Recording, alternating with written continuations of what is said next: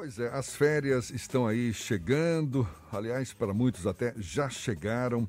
E o que fazer com os adolescentes nesse período sem compromissos escolares? É uma preocupação certamente de muitos pais antes, né, do recesso escolar começar, mas repito, para muitos já começou. Cheios de energia, jovens que querem passear, se divertir, sobretudo após a pandemia e precisam mais do que nunca de socialização. Mas a pergunta está no ar, né? Como fazer, já que a maioria dos pais costuma seguir sua rotina normalmente, nem todo mundo consegue também tirar férias junto com os filhos. E é sobre o assunto que a gente conversa agora com o psicólogo, também psicoterapeuta Eduardo Santos, nosso convidado aqui no Issa Bahia. Um prazer tê-lo aqui conosco. Bom dia, Eduardo. Bom dia, Jefferson. Eu fico aqui imaginando que é uma pergunta recorrente nessa época do ano. O que fazer com o meu filho adolescente nas férias escolares, Eduardo?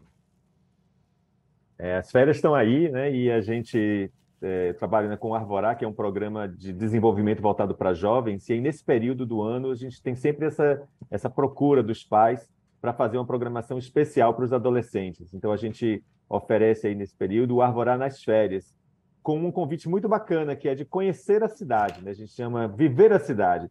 Vivemos numa cidade maravilhosa, Salvador, uma cidade que atrai turistas do mundo inteiro, e muitas vezes nós mesmos que moramos aqui não conhecemos vários pontos turísticos, pontos bonitos da nossa cidade. Né? Muitos adolescentes, muitas vezes, também não têm essa oportunidade.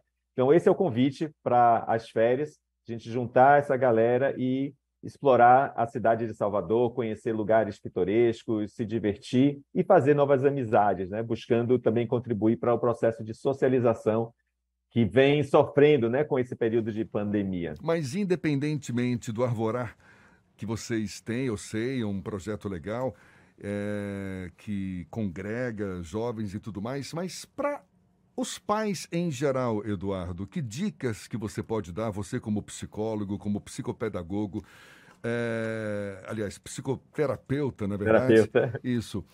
O que fazer com os adolescentes que a gente sabe têm suas demandas próprias e muitas, muitas vezes as famílias não têm as condições, digamos, financeiras adequadas para proporcionar uma programação uh, previamente definida como essa que você sugere, uhum. mas é, é, eu queria que você aprofundasse um pouco nesse, nesse, nesse sentido.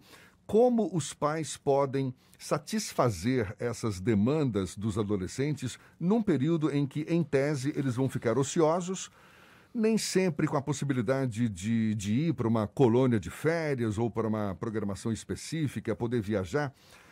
Como lidar com essa situação? Diria que precisa mesmo usar muita criatividade né, para pensar em como é, oferecer um tempo de qualidade para os jovens nesse período de férias. É, mas, junto com isso, uma das, uma das dicas que eu diria para os pais é, é de também não ficar com tanta preocupação de ocupar todo o tempo do adolescente. Né? É, às vezes a gente também, como adultos, tem uma, uma preocupação exagerada e muitas vezes o que a gente precisa também é de um tempo de relaxamento, é de um tempo de, de ociosidade também, de um tempo de contemplação, é de dar oportunidade para o adolescente também de, de usar a criatividade, pensar o que, que, ele, o que, que ele gostaria de fazer com o tempo que ele tem.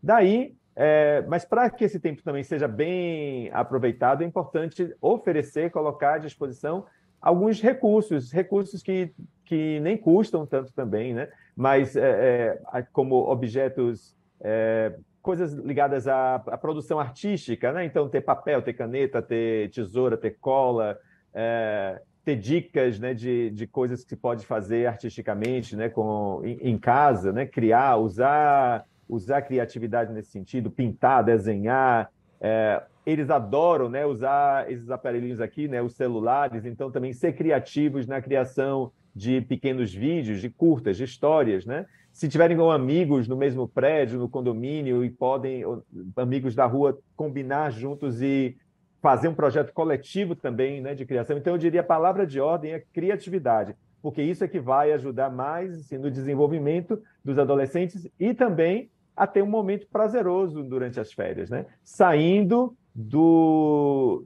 do que já é, é mais comum para eles, que é o tempo de jogo. Né? Esse tempo a gente não precisa nem falar, mas precisa oferecer alternativas para que o tempo do jogo eletrônico, o tempo em frente à TV, em frente à tela, não seja, é, não se imponha e, e, tome aí todas as férias né, dos adolescentes. Eduardo, bom dia, Ernesto aqui.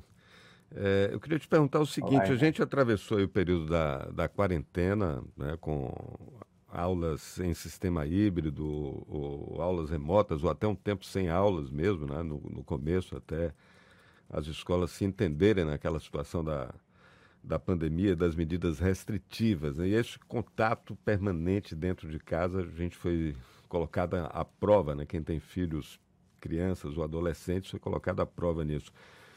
E daí eu te pergunto, com base nesse aprendizado, e sobretudo para aquelas famílias que a gente tem hoje no país, quase 10 milhões de pessoas sem emprego, portanto sem renda, etc., para esses, pais é um desafio agora ainda muito maior.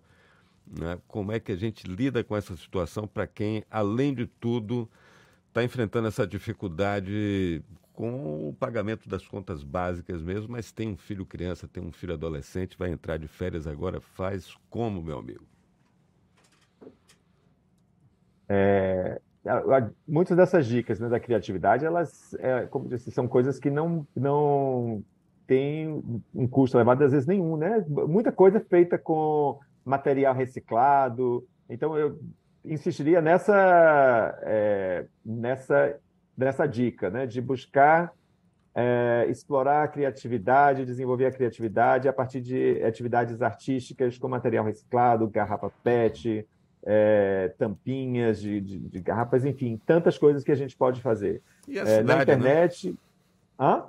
E Desculpe. a cidade, né? o que as cidades oferecem também, né? os espaços Isso. públicos. Né? E os espaços públicos, né? Isso eu ia dizer também, né? Que também a gente tem, a gente tem Salvador aí com, com e agora no período do verão, né? Oferecendo é, é, espaços maravilhosos para a gente aproveitar a natureza, o contato com a natureza, o contato com a cidade, a história da cidade que é riquíssima também e tem muitos espaços abertos né, que a gente pode visitar e conhecer.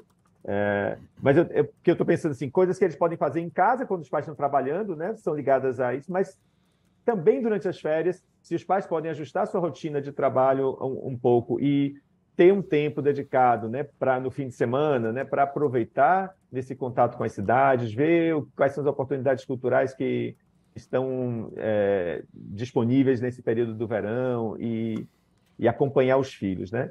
No fundo, também, é, uma coisa que é super importante é a presença, né? É, a, é essa companhia que os pais, as mães podem oferecer aos filhos e que não tem outro substituto, né? Para essa, para a qualidade dessa presença, do acompanhamento, de estar junto, de bater um papo, é, de, de estar mesmo perto do filho e da filha.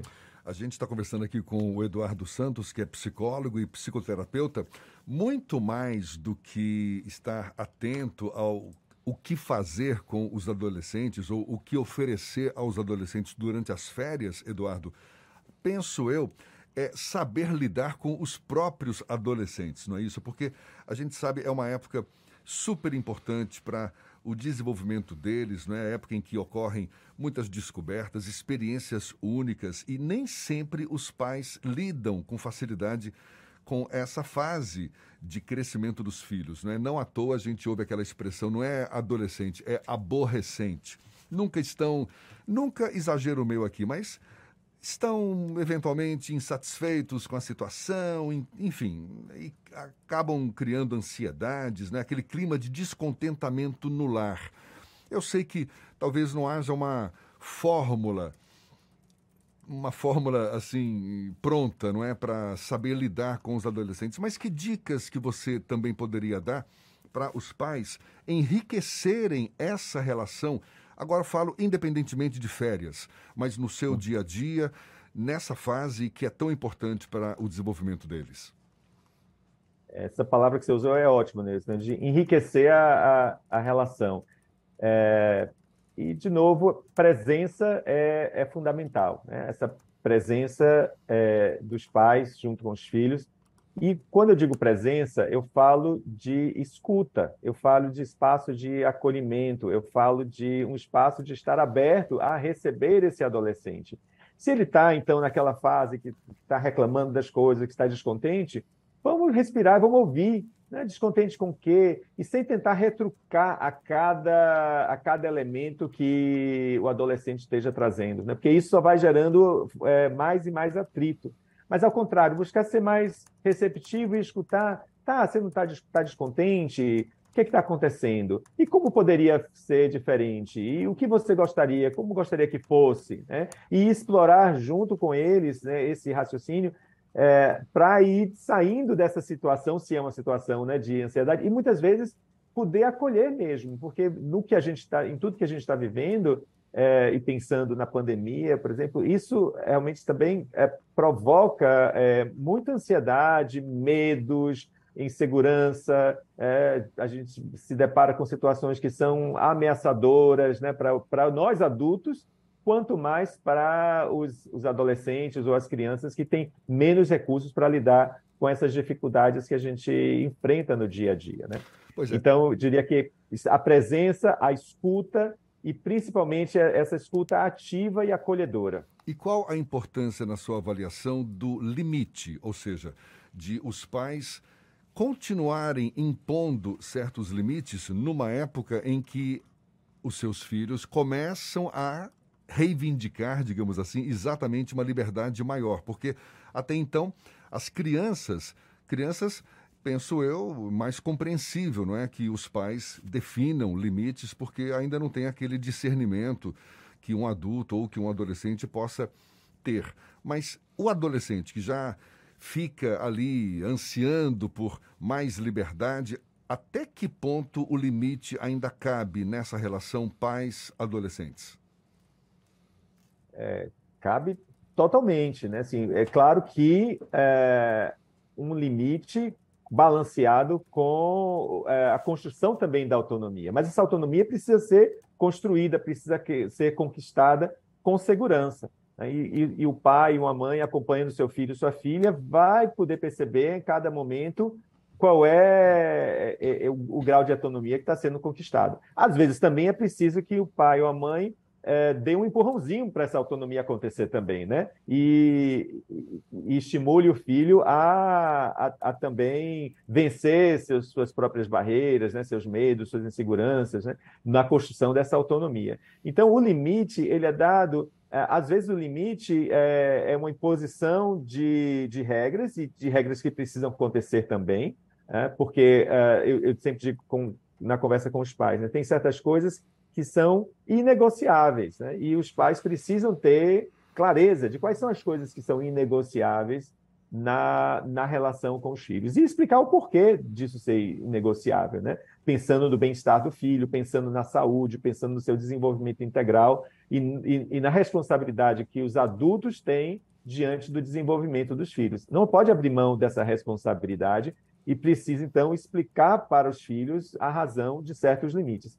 E às vezes os limites é, implicam em justamente é, é, não oferecer certos espaços também, ou seja, não ofer ou, ou, seja, de empurrar o filho na direção da autonomia. Isso também é limite, né? No limite de eu apoio até aqui, mas a partir de aqui você tem que fazer, né? Se você já tem responsabilidade para cuidar de certas tarefas de casa, por exemplo, aqui um, um, um bom tema, né? É, é, é muito comum que, o, que os adolescentes tem uma certa resistência a, a participar das tarefas de casa, nas tarefas domésticas, de arrumar o quarto, arrumar a cama, lavar a louça, ajudar na cozinha.